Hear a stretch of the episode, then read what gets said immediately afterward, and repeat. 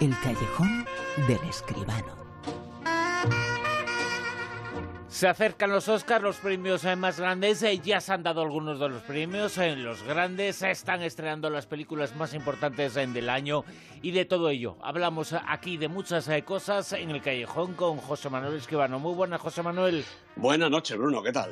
Bueno, el otro día hablábamos de una película contigo, El Hilo Invisible. Y hoy toca hablar se acaba de estrenar, mucha expectación, 13 nominaciones a los Oscars. Es la película de la temporada junto a la que hablábamos eh, la pasada semana contigo.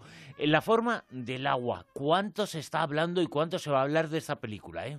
Yo creo que sí, hombre, es una de las que están mejor colocadas eh, en el poste de salida en la carrera de, de los Oscars, 13 candidaturas, la que más en este momento. Veremos a ver si consigue Guillermo del Toro, ya se sabe que a los americanos les gustan mucho los directores mexicanos que trabajan allí, pues a ver si Guillermo del Toro consigue ponerse en todo lo alto del palmarés de los Oscars.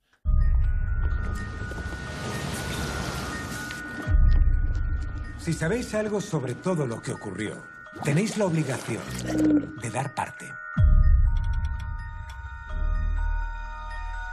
¿Qué está diciendo? Muy bien. Haz como si no supieras nada. Nuestra única preocupación es el sujeto. Los soviéticos lo quieren. ¿Lo tienen? Lo voy a recuperar. ¿Alguna lo vio entrar o salir del laboratorio? Nada fuera de lo normal, ¿no? Este es el recurso más delicado jamás custodiado en este centro. Algunos eh, la elevan a la categoría de obra maestra, otros eh, la critican. Y José Manuel Esquivano, ¿lo vamos a averiguar ahora?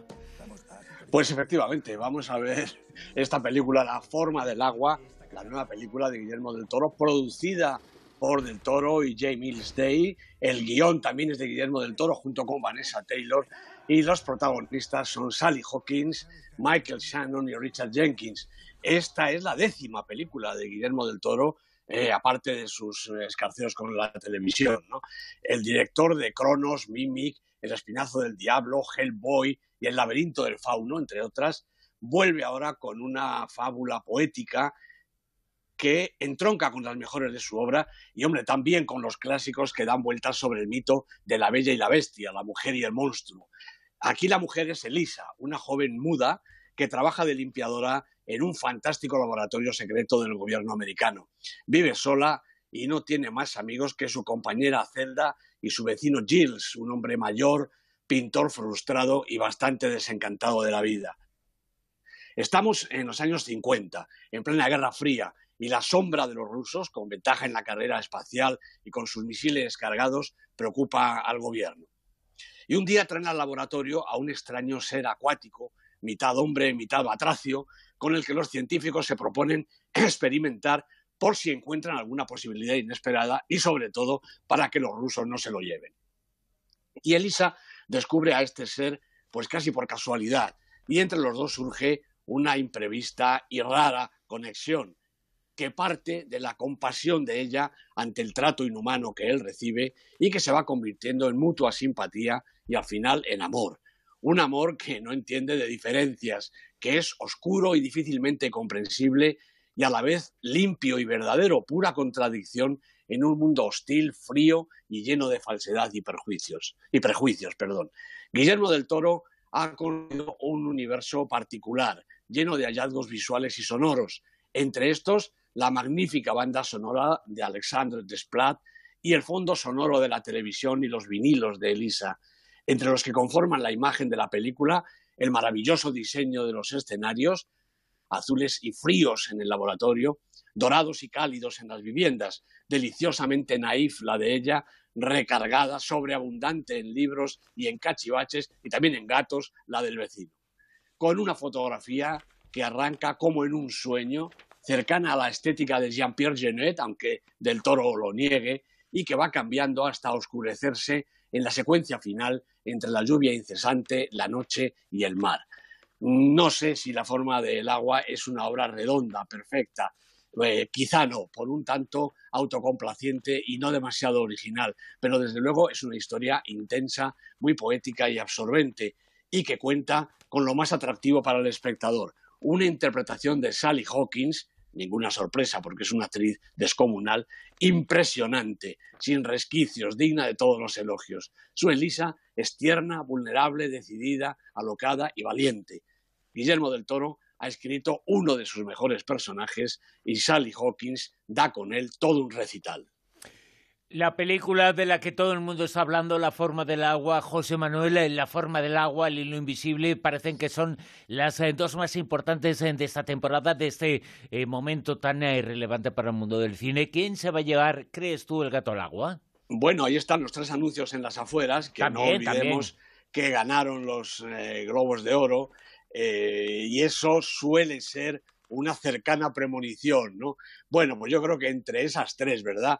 Eh, la forma del agua me parece que a pesar de sus 13 nominaciones ha perdido un poquito de gas, sobre todo porque en los premios intermedios sigue ganando los tres anuncios en las afueras, ¿no? De manera que, bueno, con los Oscars nunca se sabe, recuerda lo del año pasado, ¿no? Fue un auténtico bombazo, primero porque una película se llevó todos los premios y otra el premio gordo y porque además encima hasta se equivocaron al anunciarla en pleno escenario. De manera que, hombre, es, es difícil eh, acertar. Yo creo que todavía, todavía los tres anuncios en las afueras parten como favorita. De todas formas, el cine mexicano, el cine dirigido por mexicanos, es muy importante por lo menos eh, para la academia, no para el presidente de los Estados Unidos, eh, pero sí para la academia, ¿no? en efecto, claro que sí. Bueno, me parece que recientemente hemos tenido Oscars que se han ido precisamente a los directores latinos, a los directores mexicanos, ¿no? Con lo cual esa baza de Guillermo del Toro, hombre, vamos a ver, ganó el, Globo de Oro al mejor director, eso es importante, y cuenta con 13 eh, candidaturas, 13 nominaciones. Yo creo que eso también quiere decir algo. Eh, a mí me gustaría, la verdad, porque, hombre, siempre que algo tenga algo que ver con nosotros, algo que sea hispano, pues nos viene bien, nos parece un poquito más cercano, ¿no? Dentro de ese universo especial que son los, los Oscars. ¿eh? Pero no estoy muy seguro de que cuente con todas las posibilidades, la verdad. Será en Los Ángeles, los Oscars, se responderá a esa cuestión, eh, pero ahora mismo otra ciudad es la capital del cine mundial, Berlín.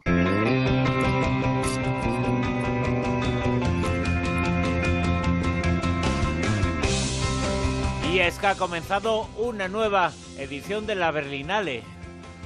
Pues sí, y llevan 68, nada menos. Entre el 15 eh, recientemente pasado y el 25 de este mes, con un jurado presidido por Tom Tickwer y el último año dirigido el festival por Dieter Koslik, eh, muy discutido en estas últimas ediciones. Parece que Berlín no ha alcanzado pues un poco la categoría o la trascendencia que el público y todo el mundo quiere y Dieter Koslik se despide en esta edición. Bueno, inaugurado el festival Wes Anderson con una de sus películas siempre especiales, Isla de Perros, y en la sección oficial compiten títulos como Eva, la película de Benoît Jacquot, que es una revisión de la peli de Joseph Losey del año 62 con Jean Moreau, ahora con Isabelle Huppert y Gaspar Ulliel.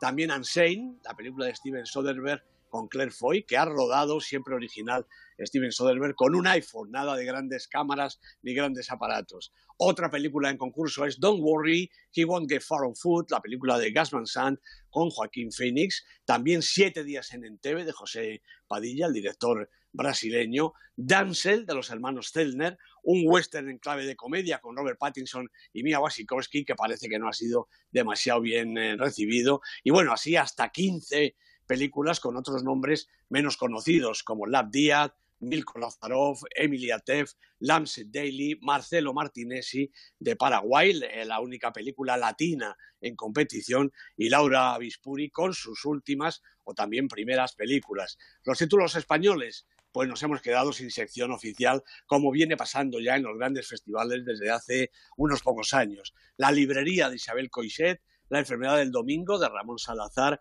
con el viento, el debut de la antes montadora Mary Shell College y Tinta Lunes, la película de Diana Tucedo, se van a ver en secciones paralelas, también importantes, pero desde luego ninguna de ellas se va a venir, por desgracia, con el oso de oro. De manera que, bueno, estaremos al tanto. El fin de semana que viene daremos seguramente todo el palmarés y esperaremos ya hasta el año que viene que habrá más y seguramente, dado que quieren renovar y que quieren que el festival tenga más categoría, pues mejor. De cualquier manera, Berlín es un gran festival, el primer gran festival del año. La Berlinale, una de las grandes eh, citas en del mundo del cine, como es una gran cita conocer todas las semanas aquí el Super 10. ¿Qué nos sitúa esta semana en el puesto número 10? Pues aquí sigue Cavernícola, la película de animación de la factoría Artman, una nueva maravilla de estos eh, británicos, dirigida por Nick Park, dos semanas en la lista. ¿Nueve? Bueno, ha caído desde el puesto 7 en su tercera semana El Corredor del Laberinto, La Cura Mortal, tercera y última entrega de la serie, dirigida por Wes Ball, con Kaya Scodelario y Dylan O'Brien de protagonistas. ¿En el 8? También ha bajado nada menos que desde el 4 al 8 en su tercera semana Sin Amor, película estupenda de Andrea Guiset, una película dura, difícil de ver, pero una formidable película. ¿Siete? Bueno, aguanta aquí desde la octava semana ya Wonder Wheel, la película de Woody Allen con Kate Winslet, Justin Timberlake. Ella, desde luego, apunta a los mejores premios. La película es sensacional. ¿Seis? Pues una película española, El cuaderno de Sara, con Belén Rueda, estupenda siempre. Dos semanas en la lista, ha bajado un puestecito, pero todavía está aquí en la zona templada del Super 10. Cinco. Bueno, la película que ha ido a ver todo el mundo esta semana, una película se supone de enorme calidad, de enorme interés cinematográfico. Bueno, a lo, a lo mejor no. 50 sombras liberadas se llama la ha dirigido James Foley con Jamie Dornan, Dakota Johnson y también termina aquí la serie esta de las sombras, de las 50 sombras, que han parecido más bien 50.000. ¿En el 4? En el 4 está The Florida Project, la película de la semana.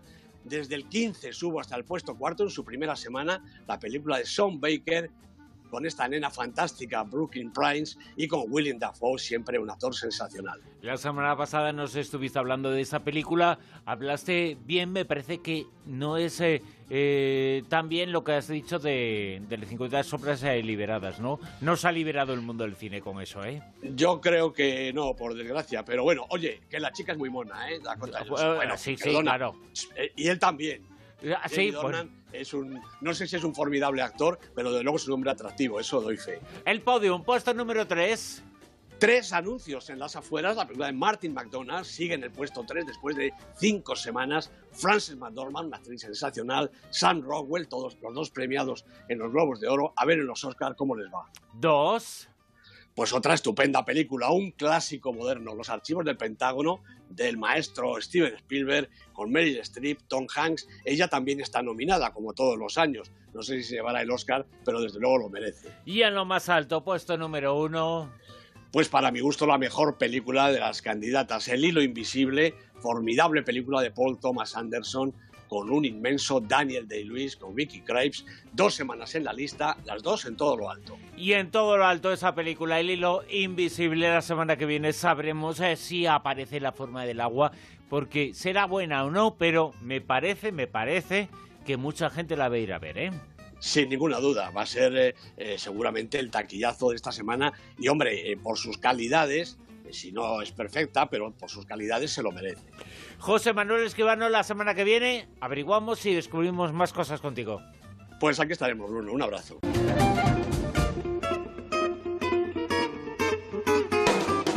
En Onda Cero, La Rosa de los Vientos.